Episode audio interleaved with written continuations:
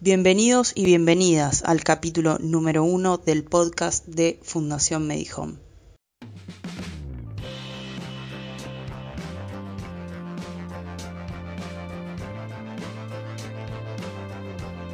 Este capítulo se titula ¿Qué principiantes que somos?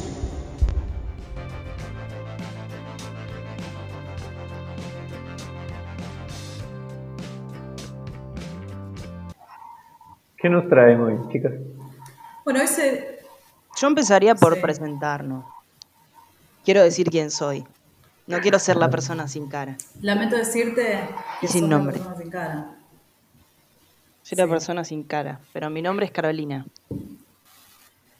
Mi nombre es Carolina y eh, dentro de Fundación May Home me encargo de la parte de comunicación y voluntariado. Soy un poco la culpable de que este podcast esté siendo llevado adelante junto a mis compañeros. Ailén, la coordinadora general. Ah, está bueno, entonces yo, yo soy Ailén sin cara. Ailén sin cara, coordinadora general de la fundación.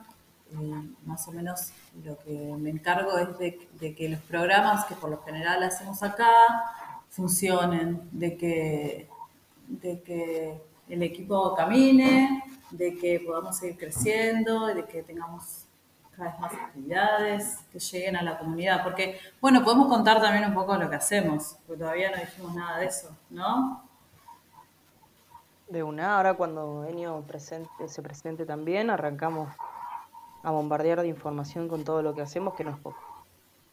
Hola, mi nombre es Senio, eh, estoy en el área de cultura y, y educación de la fundación y vamos a charlar un poco de lo que hacemos.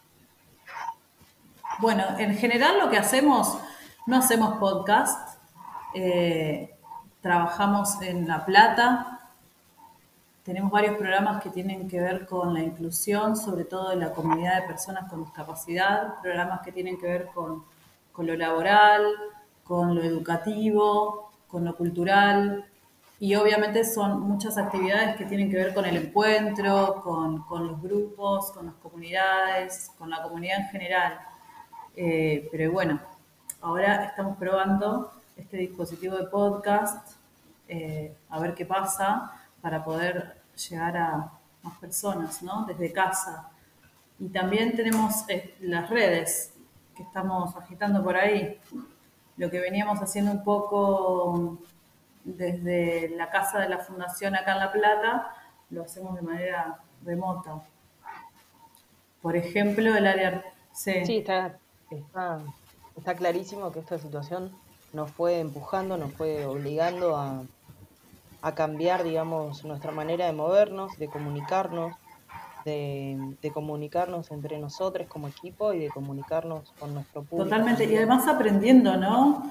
Justo ayer eh, lo conversaba con, con una amiga pensando en esto, que, que trabaja en el área de, de cultura en La Plata, en un área, en un centro cultural, de que somos nuevos y estamos probando todo el tiempo si funciona, si no funciona, cómo nos sentimos, qué receptividad tiene la comunidad, ¿no? Es como una novedad y un experimento. Sí, es todo, es todo todo. nuevo, o sea, es- nos obligó esta, esta pandemia a romper con todo lo que, lo que teníamos estipulado, lo que teníamos eh, de monótono en nuestra vida, para empezar a relacionarnos de otra manera.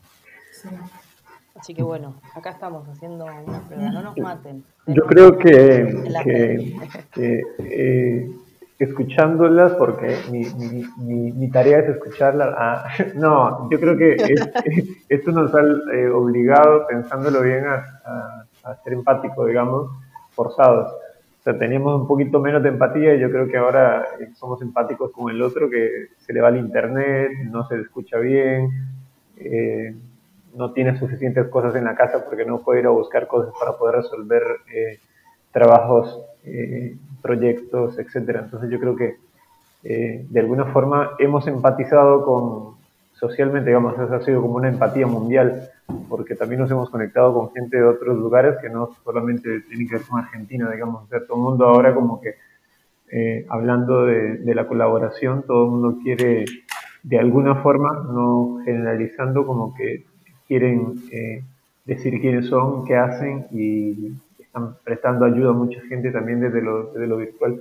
Yo creo que eso también es un valor importante eh, y que, digamos, lo hemos visto en diferentes partes de, de nuestro trabajo. Sí.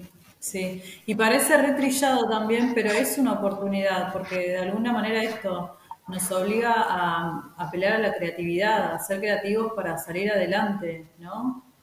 Como que todas, todas las cuestiones como que tienen otra dimensión, lo, comunitario, lo social, las necesidades básicas, lo que es decorativo en nuestras vidas, que quizás le damos una importancia que no tiene, como para nos obliga a tener cierta nitidez, ¿no? Como decís vos, para, para levantarnos todos los días, que la vida tenga un sentido, salir adelante, ver qué pasa con el trabajo, resolver nuestras economías, nuestras cuestiones emocionales, como tenés que apelar a, buscar herramientas, ¿no? Adentro de uno, de UNE, para, para salir adelante. Es, es una oportunidad en ese sentido, yo creo. Nos ha puesto en un lugar que está bueno, está bueno. Yo creo que todo, todo escenario que nos corra de la cotidianeidad, sin duda es una oportunidad para aprender de nosotros, de nosotros, nosotras mismos. Em, y de ver también eh, todo, todo, todo, todo esto, digamos, deja en evidencia también donde como sociedad, como sociedad, como sociedad y Estado también estamos por ahí un poco más flojos. Estamos haciendo agua y es ahí, digamos, donde la fundación está cumpliendo un, papel fundamental, ¿no? me parece importante recalcar eh, la campaña que, estamos llevando a cabo, que es muy importante dentro de la ciudad, porque hay cuestiones básicas que están siendo, que no están siendo atacadas, digamos. Eh, una de esas necesidades básicas es el alimento, por eso desde Fundación Medihome estamos llevando, estamos colaborando con un barrio que está siendo bastante golpeado por la pandemia, eh, que es Altos de San Lorenzo, donde trabaja Roxana, que bueno, todos los días prepara y, tiene en agenda ollas populares, digamos, digo ollas populares, pero en realidad eh, la está rompiendo con la comida que está haciendo Roxana. La verdad que alimentar a, 50, 40, 50 hablando de, con ah, sí, ¿no? Hablando de creatividad, de amor y empatía, hacer empanadas para 45 familias, ñoquis, sí, sí, sí, sí. Una onda bárbara le pone, es una genia. Es, aparte es Roxana con sus hijas. Tal cual, tal cual. Eh, sí. Cuéntenos, cuéntenos quién es Roxana. Roxana, ¿quién es Roxana? Por si no queda como Roxana vamos, vamos a contar, la que apoya, pero... Claro, vamos a contar para atrás. En realidad nosotros desde la fundación siempre trabajamos con comedores, con copas de leche, eh, eh, colaborando con campañas, obviamente desde, la necesidad concreta que tiene el espacio, con el grupo de voluntarios de acá de la fundación, hacemos actividades, pero bueno, debido, como dijo Caro, a, la crisis alimentaria que se acentuó un montón, decidimos poner especial énfasis en, recolectar comidas y en concentrarnos en este espacio con el que veníamos trabajando desde el año pasado, que se llama Un abrazo para ellos. En realidad era una copa de leche que Roxana empezó a hacer, a preparar la leche con, con ella hacía tortas fritas y masitas para, para las niñas del, barrio, de la zona. Y obviamente a partir del COVID eh, se aumentó la, cantidad de gente y de familias que se empezaron a acercar a, buscar alimento y ahí de, vino en comedor, así, de manera medio automática. y cada vez son más familias, por claro, por una necesidad concreta. No solamente que son cada vez más familias, sino que se empezaron a organizar ella es como el núcleo que empezó y, después la siguieron otras familias del barrio. Fuimos la semana pasada a hacer una entrega y ella nos contó que en otros núcleos del barrio se están organizando, entonces hay como una cuestión comunitaria de cocina. Para todos. Eh, pero bueno, Roxana es la, la, vecina que tuvo la iniciativa a partir de ver la necesidad en las niñas del barrio de colaborar con lo poco que, con lo poco que tiene en su cocina, en su casa, abre las puertas, con sus utensilios, con su tiempo. Y ahora también estaba yendo a cocinar a los hornos. Estaba colaborando porque su madre vive en los hornos, así que estaba trasladándose una vez a la semana a, a darle la leche a los chicos allá, al barrio de los hornos en La Plata inmenso el trabajo que hace Roxana. Aprovecho esta parte del chivo para todas aquellas personas que nos escuchan, que están en La Plata, que estamos recaudando alimentos, estamos recaudando también dinero para poder adquirir esos alimentos. En nuestras redes sociales, en Instagram, estamos como Fundación Medihome. Eh, van a ver en nuestras stories, en nuestros posteos, los medios para poder eh, donar ese alimento que les va a llegar a la gente de Altos de San Lorenzo. Es importante decir también, digamos, que es un proyecto que donde desde, digamos, desde el área de, a ver, la fundación funciona como diferentes áreas, pero en, en su, en su, en su, en su parte completa, digamos, este, gente que apoya los sectores. Eh, el año pasado, digamos, hemos venido eh, desde, también desde el, área de, de cultura y educación, eh, pidiendo apoyos. Por ejemplo, el año pasado se recogió bastante alimento con artistas y eso es una cosa, digamos, que no, no, está, no es distante, digamos, de, de, pretender que solamente gente que no esté vinculada a, diferentes eh, actividades pueda apoyar la parte de donación de alimentos. O sea, el año pasado, eh, por ejemplo, desde la Universidad de La Plata,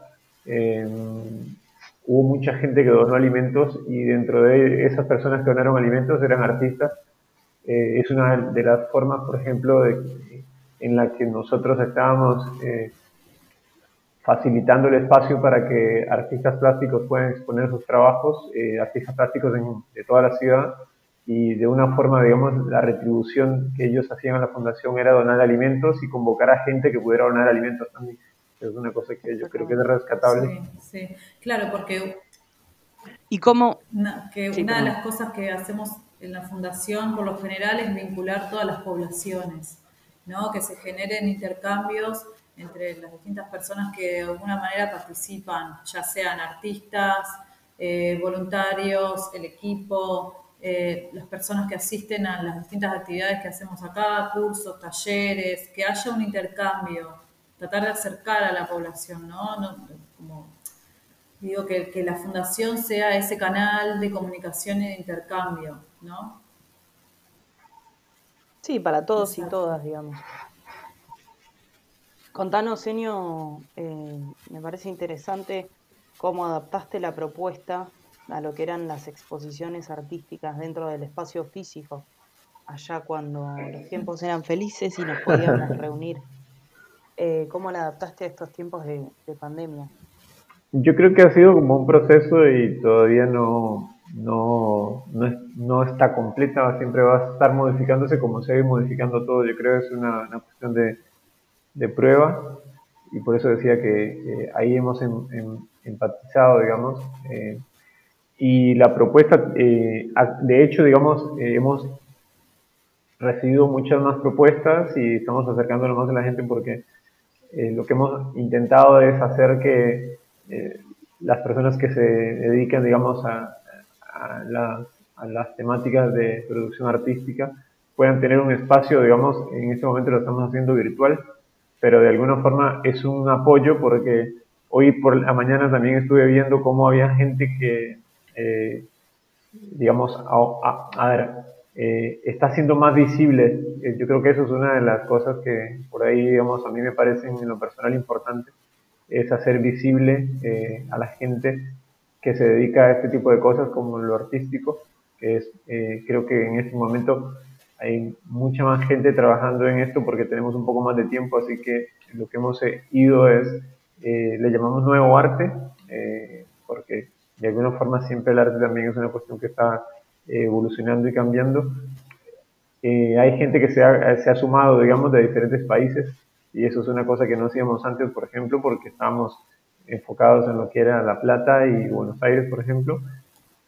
Y lo que hacemos es tratar de difundir obra a través de nuestras redes, pero no solamente difundir su obra, sino tratar de ir creando, digamos, una base de datos de, artistas eh, que posiblemente podamos hacer otras cosas también que no sea solamente mostrar lo que hacen, sino intercambiar de alguna forma los conceptos y las cosas que están buscando en su, en su producción artística. Entonces, estamos cada vez sumando más personas eh, a, lo que sería, digamos, eh, la construcción de una especie como de, de lista o de, o de documento donde la gente también pueda eh, tener acceso no solamente a través de las redes, porque sabemos que no todo el mundo tiene redes, entonces estamos pensando también en la posibilidad de poder crear una especie de documento donde la gente pueda también eh, informarse o, por qué no, también hacer este tipo de cosas como el podcast de, de poder charlar con artistas. Entonces, creo que va a seguir creciendo, eh, estamos sumando mucha gente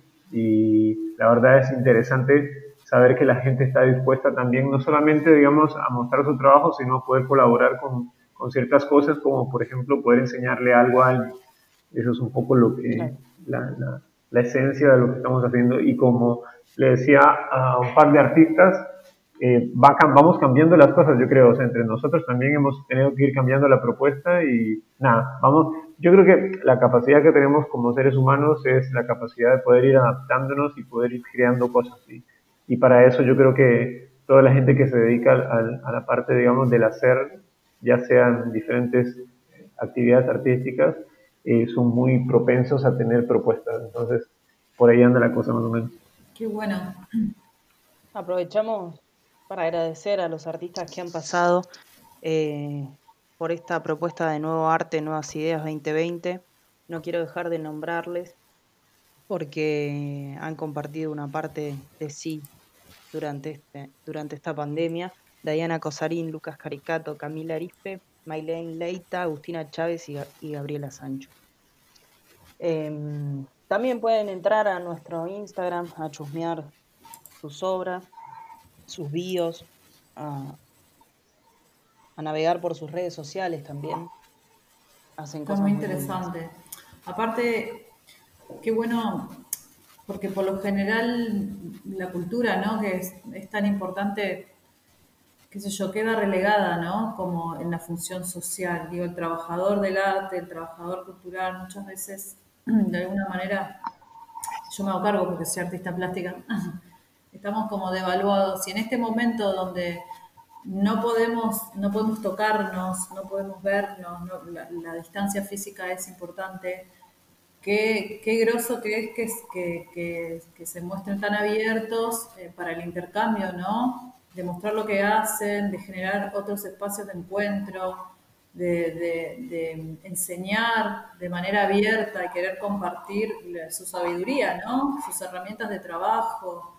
Me parece como eh, súper generoso y, y re valioso porque de hecho, o sea, uno ve en las redes y está lleno de tutoriales, de como que los artistas estamos dando eh, y compartiendo para que la gente en su casa pueda hacer, ¿no? Pueda con lo que tiene, pueda entretenerse, crear.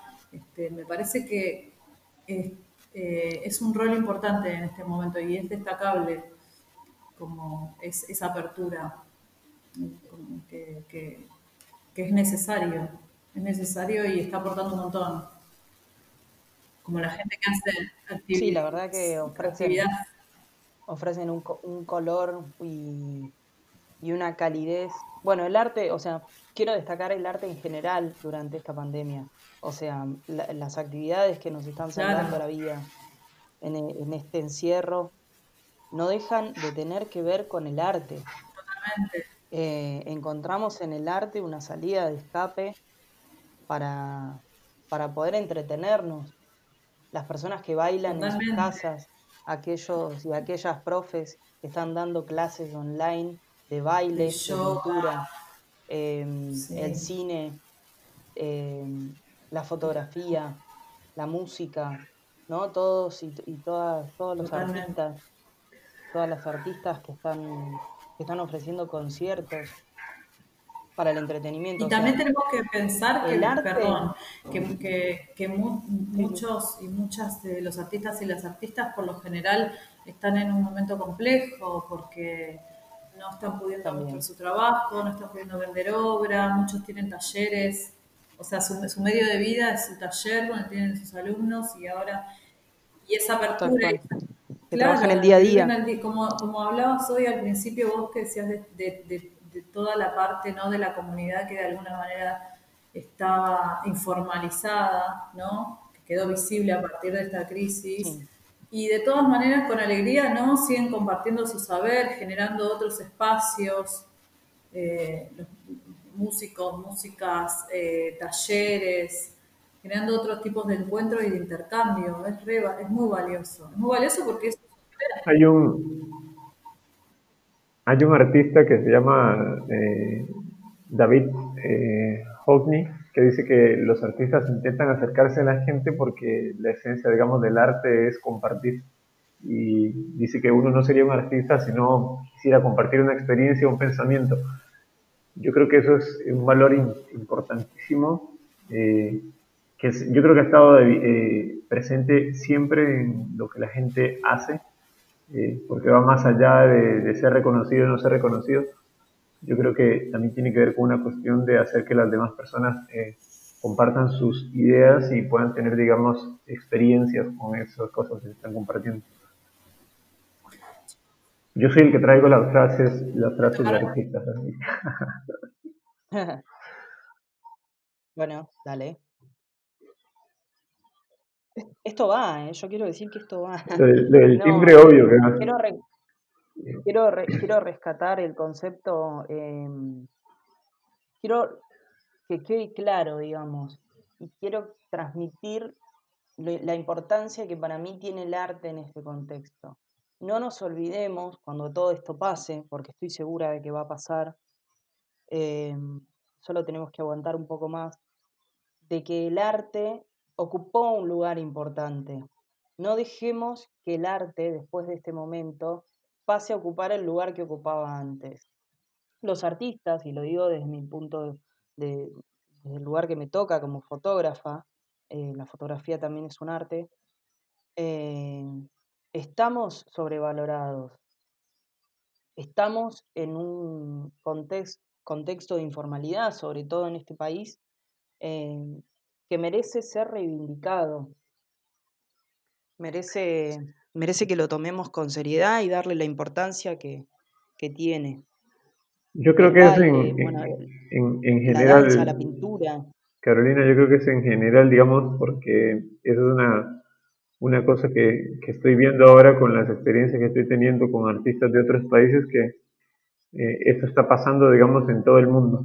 Eh, a ver, hay que eh, eh, digamos, este, ubicarnos en, en, donde estamos, nos está pasando, pero eh, una de las cosas que yo creo que es un, es un nuevo un nuevo concepto de lo que tiene que ver con el arte, digamos que el arte eh, es una, una, cuestión que es contextual y, y, que tiene que ver, digamos, con también con ciertos procesos, o sea, contextual y procesual.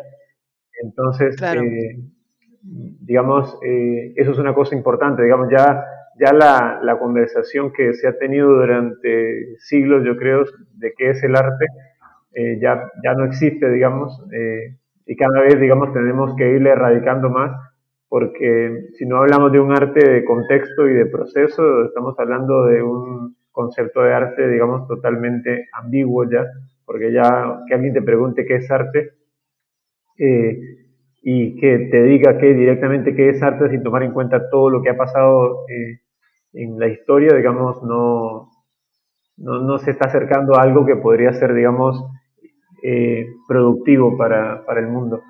Y, yo creo que eso claro. bueno, tenemos como ejemplo en, en, la ciudad de La Plata, hace relativamente muy poco, menos de, menos de seis meses incluso, la facultad que, de, que antes se llamaba Bellas Artes, de la, que depende de la Universidad Nacional de La Plata, una de las mejores universidades del mundo, eh, de Latinoamérica seguro, eh, cambió su nombre, pasó a llamarse Facultad de Artes. No sé bien el trasfondo o de por qué el cambio de nombre. Quizás tiene que ver con, con el discurso y por ahí la, la discusión de lo que es bello, ¿no? Lo que es un arte bello o lo que son las bellas artes, sino las, las artes en general. No sé, si alguno tiene más información o alguna. Llame al 221 30 25 14. claro, porque el concepto de bellas artes responde a una idea de, de arte que ya quedó obsoleta, ¿no? Como el arte contemporáneo eh, tiene una visión diferente de, lo que es la construcción artística, que no tiene que ver con lo bello necesariamente, ¿no? O sea, no, no, no, no, se persigue lo estético por lo estético, si bien es un hecho estético el arte, eh, las bellas artes, además, el equipo de las bellas artes era pintura, escultura, ¿verdad? Eh, dibujo, y quedan, quedarían afuera un montón de disciplinas que, hoy en día participan de la construcción artística. Hoy en día se trabaja de manera interdisciplinaria, los, artistas y las artistas trabajan con científicos y viceversa. Eh, sí, y también eh, ustedes que son eh, artistas plásticos, no solo, por ejemplo, el artista plástico que se dedica a la pintura, quizá no solo hace pintura, sino también hace escultura, también se trabaja a partir de la fotografía, en artes plásticas, a partir de la música. Por supuesto, la cerámica, que hemos, desde el Espacio Nuevo Arte se mostró mucho trabajo de cerámica contemporánea que es súper interesante eh, y no, no, entra dentro del concepto de bellas artes, como si fueran artes menores o la artesanía, eh, todas esas discusiones, digamos, que quedarían afuera, o esas disciplinas quedarían afuera del concepto de bellas artes, bueno, hoy en día por suerte, si bien se siguen dando, este, entran dentro de todas las posibilidades que tiene el artista de trabajo, ¿no? El artista puede yo, yo, fluir,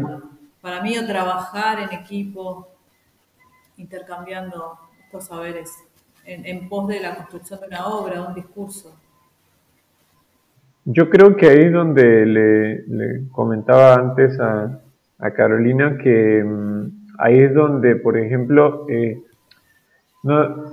uno debería, digamos, de, tomar en cuenta eh, los procesos eh, de construcción social, comercial, político, económico, etcétera, para saber por qué se llamaron ciertas cosas de cierto modo en cierto momento. Yo creo que ese es uno de los, creo que de la posición que le decía antes, de, cómo ha ido cambiando todo y cómo va creciendo, yo creo, para, para, para beneficio, creo, también de, de la memoria, de, de, la historia, en el arte, en, en lo social, en, en, en, todo lo que tiene que ver, digamos, con donde esté vinculado al ser humano.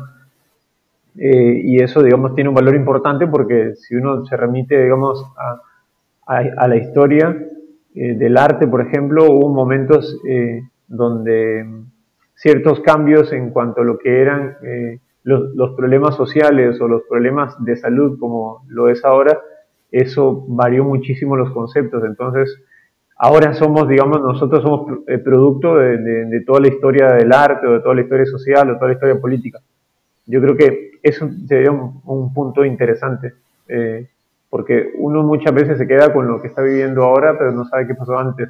Y creo que eh, la memoria, como yo creo que es una cosa que está, es muy presente en Latinoamérica, que son países, digamos, que tienen una, una, construcción, y yo creo que en el mundo, o sea, eh, la, la, memoria de las cosas tiene un valor muy importante, digamos, para lo que para lo que actualmente se está haciendo y, el arte, digamos, no deja de ser un, ingrediente importante para la, para la, sociedad en el mundo. Sí, creo que también está muy arraigado con, el lenguaje, digamos, y con cómo el lenguaje sirve para construir una cultura de las cosas. Em, lo podemos ver tranquilamente con el cambio de nombre, con el ejemplo del cambio de nombre de la Facultad de Bellas Artes a Facultad de Artes, eh, y con cómo todos estamos utilizando el lenguaje inclusivo para demostrar que eh, para visibilizar un montón de cosas. Creo que a partir del lenguaje y de la mutación del mismo, eh, se abren aristas para entender y cambiar conceptos que no pueden dejar de ser estudiados en la época en la que fueron creados. Y necesitamos avanzar y tomamos el lenguaje para avanzar hacia, hacia cómo queremos que nuestros conceptos se, se renueven, digamos, se refresquen. Sería como, el lenguaje es, como la cristalización de lo, de lo, que pensamos, ¿no? De, cómo construimos nuestro pensamiento. Y para mí, el arte es un lenguaje en sí mismo que justamente lo que hace es interpelar de distintas maneras, así como el lenguaje hablado, cuando usamos el lenguaje inclusivo, estamos exponiendo, ¿no? Estamos interpelando a la realidad, o sea, estamos haciendo visible y emerger algo que, eh, que siempre existió, pero estábamos mirando para otro lado, la diversidad, justamente. Y me parece que el arte también tiene un poco esa función, eh, nos muestra cosas, ¿no? Nos interpela, nos genera preguntas, a partir de, qué sé yo, de las emociones, de una palabra, de una sensación, de un color, de una forma. Sí, son datos que te van Exacto. El lenguaje del arte es como que produce esos movimientos, ¿no? Hablando del lenguaje, eh, mientras hablábamos de, los cambios que, el lenguaje produce, eh, no dejar de mencionar en el contexto en el que nosotros trabajamos, digamos, trabajamos con, para la inclusión de personas con discapacidad, cómo el lenguaje eh, en, esta área ha sido tan importante.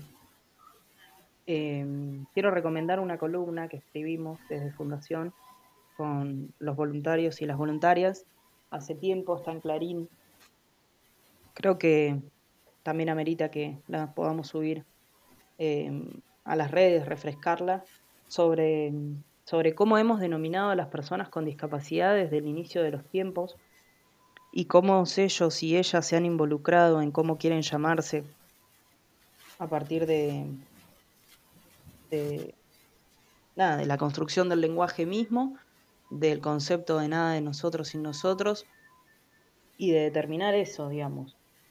Eh, cuán violento ha sido el término, los términos que hemos utilizado desde el inicio de los tiempos para poder llegar hoy a llamar al colectivo de personas con discapacidad como ellos quieren llamarse, digamos, personas con discapacidad. Em, creo que el lenguaje es maravilloso. Y sobre todo el avance del lenguaje maravilloso. Totalmente. Y, ser, eh, digo esto como, como un ejercicio individual, de ser flexibles y y abiertos y abiertas a los cambios, a, los cambios que, se nos propone, si, se nos presenta, bueno, ahora estamos viviendo justamente un cambio muy abrupto, eh, eh, pero esto, ¿no? Volviendo un poco como eh, seguir aprendiendo, abrir nuestra cabeza, poner en práctica el lenguaje inclusivo, eh, ponernos, eh, animarnos a, sentirnos incómodos, incómodas, ¿no? Salir del lugar común pensando de que, de que nuestra normalidad, entre comillas, está bien, que nuestra moralidad, nuestro pensamiento y nuestra opinión es la correcta, cuando en realidad lo que nos enriquece es eh, la multiplicidad de miradas y de, y de, formas, ¿no? Entrar en diálogo con eso. Sí, es practicar lo que dice Drexler, que para mí es un, gran maestro, digamos, a practicar el movimiento. La transformación, mm, sí. Eh, Drexler justamente ayer hablando de, las artes, ¿no? Y hablando de los artistas y, las artistas que están poniendo el cuerpo para entretenernos durante esta cuarentena. Eh, hace dos días hizo un live stream muy, muy hermoso con todo su equipo, después de haber dado todos negativos en, en, el, en el examen de COVID. Eh, nada, y escuchar ese tema en vivo, movimiento, con esa frase final que es como disparadora, si quieres que algo se muera, déjalo quieto. Creo que, que tiene que ver, digamos, con este contexto con, aplica perfectamente el concepto de movilidad y, y de muerte a lo que no, no podemos cambiar, digamos. Si no somos capaces de estar en movimiento, en nuestras formas de pensar, nuestros conceptos, lo que creíamos, descreerlo por un rato, intentar soltarlo por un momento y ver si estamos en lo correcto, si no, si nos gusta, si ya no nos gusta, cómo usamos el lenguaje, por qué, por qué lo usamos de esa manera también, preguntarnos, o sea, movernos, estar en movimiento para entender más cosas. Además, qué, qué, qué, loco pensándolo así, o sea, en, en, la naturaleza no hay nada que no se mueva, todo es dinámico, estamos en un ciclo constante, digo, eh, vamos camino a la muerte. o sea, eso es la vida, entonces como de alguna manera no entregarnos al, al, movimiento constante, con alegría, ¿no? Como eh, aprovechando hábitos de aprender, es como ir en contra de la naturaleza también. ¿no? Estar aferrados a una idea que, es una idea, que son ideas que se construyen impuestas y que se construyen en determinado momento, tiempo y espacio. Digo, lo que decía Enio hace un rato, hace 200 años eh, las, las, ideas, los conceptos eran otros, ¿no? Que regían a la sociedad. Y yo era muy chiquita. Hace 200 años era muy chiquita. Capaz que, no sé, andás a ver qué, habías reencarnado en ese momento. Capaz que eras. claro. Compañeros y compañeras. Eh, nada, invitarlos a que nos digan en las redes sociales qué piensan también ustedes. A que se sumen a las trivias, a que se sumen a las preguntas, a que se sumen también a mandarnos mensajes privados para para decirnos qué creen. Eh, somos nuevos, somos nuevas en esto del podcast. Decir cómo se empieza un podcast, mm. pueden opinar, proponer. Claro, ¿cómo, cómo se abre un podcast? Hola, compañeros. Hola. Ese va a ser el tema de este podcast. Hola, audiencia. ¿Cómo se abre un podcast? audiencia sin cara. La primera parte de todo, la parte más difícil de todo siempre es el inicio. Siempre es empezar. Va, para mí. ¿No? Yo creo que lo más difícil es salir, ahora que ya entramos ya no podemos salir. O sea.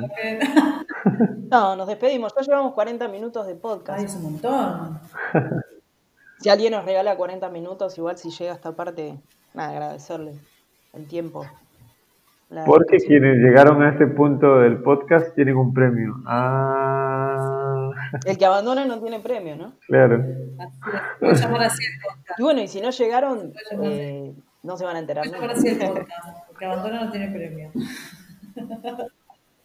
Así, no se Así, que si desde el área desde el área de cultura y educación si conoces a alguna persona que se dedique al arte que quiera y necesite ayuda comuníquese con nosotros y búsquenos en redes exacto lo mismo bueno. Fundación Medihome en toda la, en toda la, la red Facebook Instagram. Bueno desde ya si quieren colaborar en las campañas de alimentos bienvenidos de todas las maneras. Bueno, también, por ejemplo, lo que nos pasó, que sirve de ejemplo, está bueno, de iniciativas, por ejemplo, de gente que, vende alimentos, de panadería o de cocina, o ropa, una tienda de ropa, con un, un porcentaje de, de sus ventas del mes para la compra de alimentos, para donar. Hay muchas maneras de colaborar. Exacto. Así que...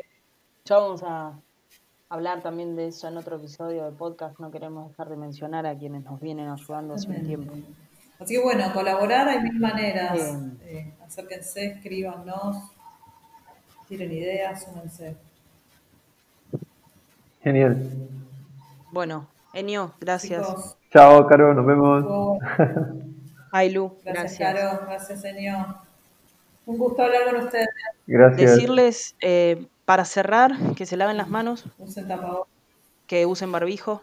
Si no creen en la pandemia, de todas formas, usen barbijo, es una forma de respetar al otro.